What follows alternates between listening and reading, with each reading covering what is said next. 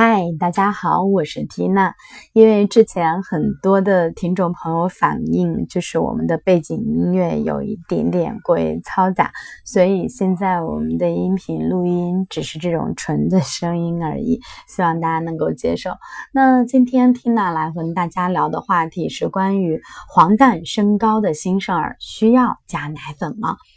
月子里的宝宝总体来讲真的很乖，也很好带，但是也有让妈妈担心的问题，比如说黄疸。虽然生理性黄疸在正常新生儿中的发生率约为百分之五十，早产儿百分之七十，也就是说很常见，但是失控的黄疸也会给宝宝大脑带来不可逆的损害。控制黄疸的黄金原则是多吃多拉多排，所以。保证足量的喂养能够帮助孩子退黄疸，但是问题来了，当新生儿宝宝的黄疸值升高的时候，我们需要给孩子加奶粉吗？缇娜的思路是这样的：首先呢，我们需要明白此时黄疸是否还可控，这就需要借助黄疸值检测和医生的诊断结果。假如医生告诉我们此时黄疸值处于生理和病理的临界点，那么我们就要明白了，保证足量喂养肯定是现在非常关键的一点。其次呢，我们在保证足量喂养的时候，是选择奶粉还是母乳呢？我们先看看妈妈是否在过去几天做到了以下四点：第一点，每二十四小时之内是否实现了八到十二次的母乳亲喂；第二点，每一次的喂奶时间是否都控制在四十分钟以内；第三呢，每次哺乳后是否都记得排空了自己的乳房。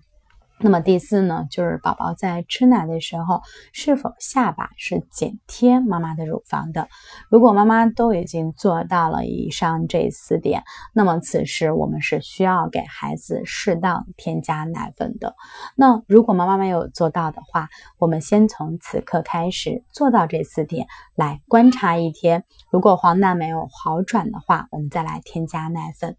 但是在给孩子添加奶粉的时候，我们要注意两。两个问题，第一个问题就是要记得用勺子给宝宝喂奶粉，避免月子里的小家伙出现乳头混淆。第二呢，就是继续坚持以上四点，在每次哺乳的时候，我们首先先进行母乳的亲喂，如果不够了，再适当的添加奶粉，绝对不能因为添加奶粉就减少了妈妈每天哺乳的次数，使妈妈的泌乳量降低。毕竟，母乳才是一种安全的清泻剂，它本身就可以帮助宝宝退黄疸，但又因为黄疸问题此时非常紧迫，泌乳量的增加又需要时间，我们以健康首位为出发点，暂时使用配方奶，保证足量喂养了而已。